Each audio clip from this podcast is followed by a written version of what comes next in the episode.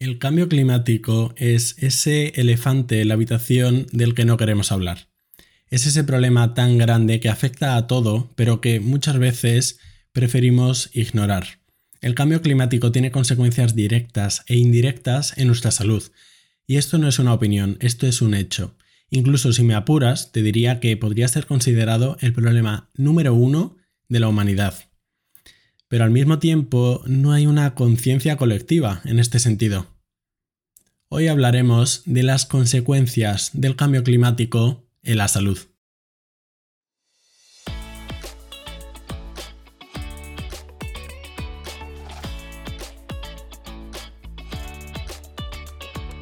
Buenos días, bienvenido a Entiende tu Salud, un podcast divulgativo para aprender sobre medicina y temas sanitarios de forma sencilla. Yo soy Gonzalo Vaguero Sanz y puedes encontrarme en TikTok, Instagram, Twitter y Facebook como arroba entiende tu salud y en el correo electrónico entiende tu salud. El cambio climático o la emergencia climática es, en parte, el resultado del aumento en la atmósfera de gases de efecto invernadero como el dióxido de carbono, el óxido nitroso y el metano. Los gases de efecto invernadero provocados por el hombre han propiciado récords de calor que se superan cada año, y no, la tendencia natural no sería calentarse el planeta a la velocidad que lo está haciendo, sino que el ser humano ha tenido y está teniendo un papel realmente determinante en este sentido. No te escudes en la idea de que el clima terrestre varía por sí mismo cada cierto tiempo. El cambio climático está afectando a todo el planeta, pero para nada nos afecta a todos por igual. Sus consecuencias dependen muchísimo de la localización geográfica y de la capacidad de adaptación de la población, por lo que los más afectados están siendo y serán los niños, los ancianos y las personas más vulnerables, pero sobre todo los países con menos recursos. Esto es lo que se conoce como racismo climático. 3,6 billones de personas viven actualmente en áreas con una alta vulnerabilidad frente al cambio climático, y a pesar de que los países con menor renta contribuyen muy poco al total de emisiones de gases de efecto invernadero, son las más afectadas de lejos en salud. En regiones vulnerables, el ratio de muerte de eventos climáticos extremos es 15 veces superior que en zonas menos vulnerables. ¿Qué dice la Organización Mundial de la Salud? Según la OMS, a partir de 2030 ocurrirán 250.000 muertes adicionales directas debidas al cambio climático, 250.000. Una barbaridad. ¿Te parece mucho? Pues las estimaciones son aún peores. La mortalidad por causas indirectas es mucho más elevada. Por cierto, la revista médica de Lancet ha definido al cambio climático como el mayor reto en salud de todo el siglo XXI. Empecemos por la salud respiratoria de los humanos. ¿Cómo afecta el cambio climático a las enfermedades respiratorias? Recordemos que estas son ya una de las principales causas de muerte a nivel mundial. Sabemos que el cambio climático agravará las ya presentes enfermedades respiratorias, pero sobre todo al asma, la rinosinusitis, la EPOC y las infecciones respiratorias. De hecho, la influencia del cambio climático en patologías respiratorias ha hecho que ya en la actualidad haya ocurrido una inversión en el patrón estacional de muertes por causa respiratoria, con más fallecimientos en los meses de verano que en los de invierno. Otra de las consecuencias importantes del cambio climático sobre las patologías respiratorias ocurre por las alteraciones en los patrones de polinización. Está demostrado que el cambio climático afecta a la distribución de polen a escala global, lo cual podría ser una de las causas del aumento de enfermedades alérgicas respiratorias relacionadas con el polen. En cuanto a la relación con infecciones respiratorias, voy a darte un ejemplo. Ya hay estudios que demuestran cómo, tras inviernos más cálidos de lo habitual, las epidemias de gripe aparecen de forma más temprana y con picos de contagio más pronunciados. Es un dato bien documentado que el cambio climático lleva a un empeoramiento de los síntomas de personas con alergias y enfermedades alérgicas. Como reportó la Asociación Americana de Asma, Alérgica e Inmunología, el cambio climático ha aumentado la intensidad de los periodos con polen y también su duración. La frecuencia de tormentas también ha aumentado en las últimas décadas por el aumento de las temperaturas y se ha visto que incrementa las concentraciones de polen en la superficie terrestre. Y toda esta relación entre el aumento de las temperaturas y el aumento del polen es importante porque el polen puede llevar a exacerbaciones de patologías respiratorias o su aparición en personas ya predispuestas, y además de esto, la inhalación de contaminantes del aire como partículas de diésel, dióxido de azufre o dióxido de nitrógeno se ha visto que causa inflamación y aumenta la permeabilidad de la mucosa de las vías aéreas, lo que finalmente facilita la penetrancia de los alérgicos como el polen.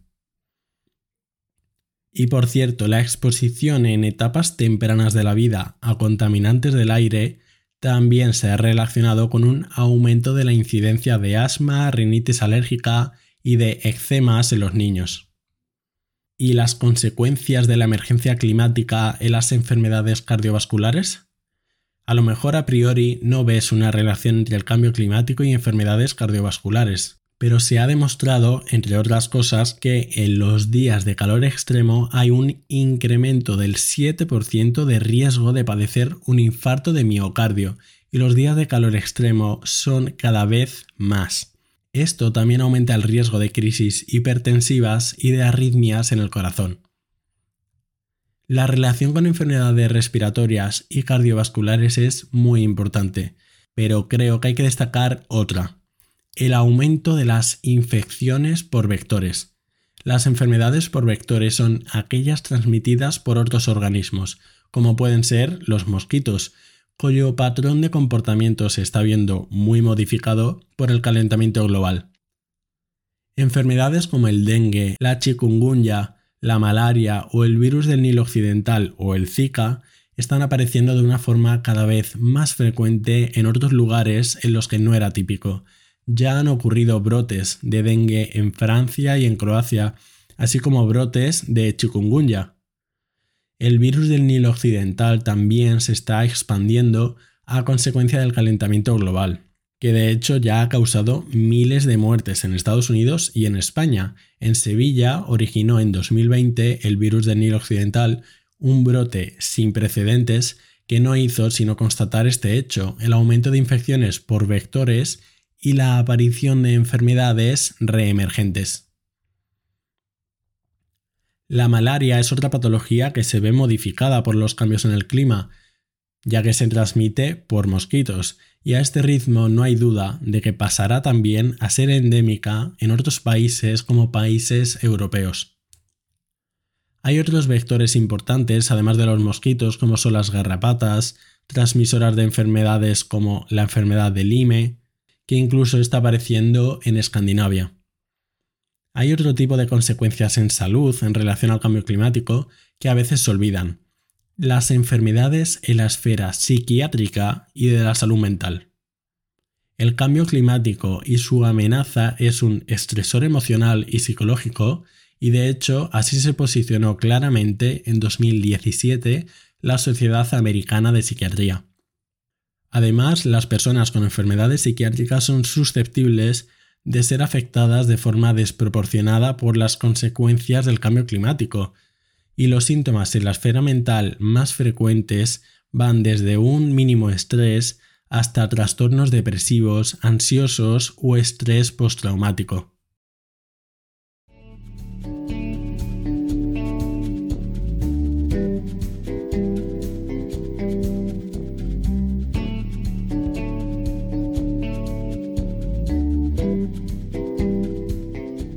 Cambio climático y enfermedades inmunológicas. ¿Hay una relación? Nuestro sistema inmune tiene la capacidad de diferenciar antígenos patológicos de componentes de nuestro propio cuerpo. Esto es lo que se conoce como tolerancia, el no atacar a lo propio, lo cual es fundamental para la no aparición de enfermedades autoinmunes. en las que precisamente lo que falla es la tolerancia, porque reconocemos lo propio como ajeno y nuestro propio sistema inmune nos ataca.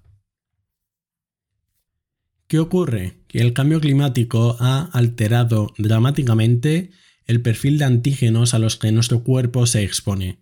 Es una realidad que las enfermedades inmunológicas están en aumento, como las alergias alimentarias. El aumento de enfermedades autoinmunes e inmunológicas es multicausal, pero el cambio climático no hay duda de que es una de esas causas, porque altera los antígenos a los que se expone nuestro cuerpo y altera la tolerancia de nuestro sistema inmune. Y la microbiota. Has escuchado hablar de ella, ¿no? La microbiota son aquellos microorganismos que viven con nosotros y los cuales mantienen un equilibrio en nuestra salud. El lugar donde tenemos más microorganismos, como a lo mejor has escuchado, es el intestino grueso, la flora intestinal.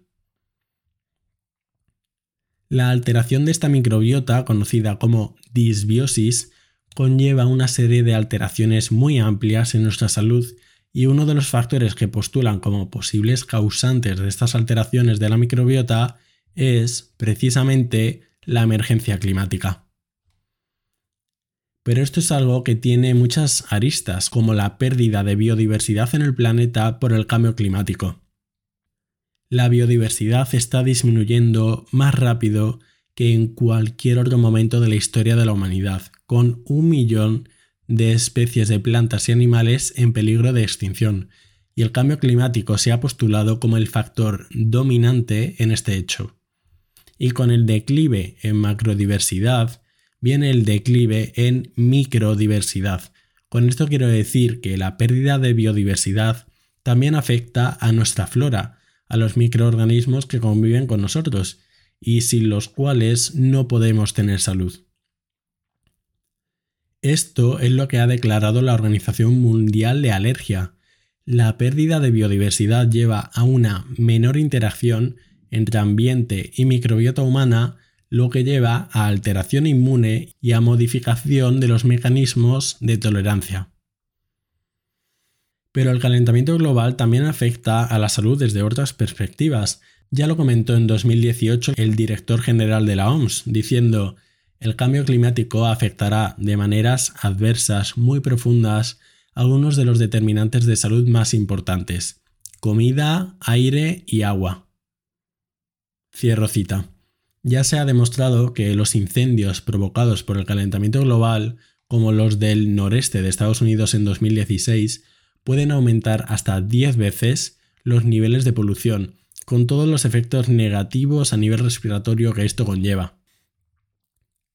Otro efecto muy importante es con la calidad nutricional de los cultivos de cereales como el arroz o la avena. Se estima que en 2050 y debido al calentamiento global exista un incremento neto mundial de 530.000 muertes en adultos como resultado de la reducción del acceso a la comida, principalmente a la fruta y a la verdura. En este sentido, el Banco Mundial estima que si se sigue en esta línea, el cambio climático podría exponer a 100 millones de personas a la extrema pobreza para 2030. Sé que los datos parecen desmesurados, pero son los oficiales de las entidades internacionales. Estamos hablando de calentamiento global, pero no podemos olvidar los efectos de la contaminación misma en la salud. En 2019 la contaminación fue responsable de aproximadamente 9 millones de muertes prematuras y como suele ocurrir en este sentido, la mayoría de ellas ocurrió en población vulnerable de países en vías de desarrollo. Y no hemos hablado apenas sobre el incremento de eventos climáticos extremos que acarrea el cambio climático, pero voy a darte también algunos datos en este sentido. Según la OMS, 37% de muertes relacionadas con el calor se atribuyen al cambio climático inducido por el hombre, de hecho, las muertes relacionadas con el calor en personas mayores de 65 años han aumentado un 70% en solo dos décadas. La crisis climática amenaza con revertir los últimos 50 años de progreso en salud global, reducción de la pobreza y con aumentar las ya existentes inequidades en salud entre poblaciones. Desde luego, en el corto y medio plazo, los impactos de la salud del cambio climático serán determinados sobre todo por la vulnerabilidad de las poblaciones y por su resiliencia para superar todas estas problemáticas. En el largo plazo los efectos dependerán de las acciones que tomemos ahora, hoy, para reducir las emisiones. Todas estas son demostraciones de cómo el cambio climático puede afectar a la salud humana. Para minimizar este daño tenemos que, entre otras cosas, terminar con la destrucción de la naturaleza y disminuir la emisión de gases de efecto invernadero.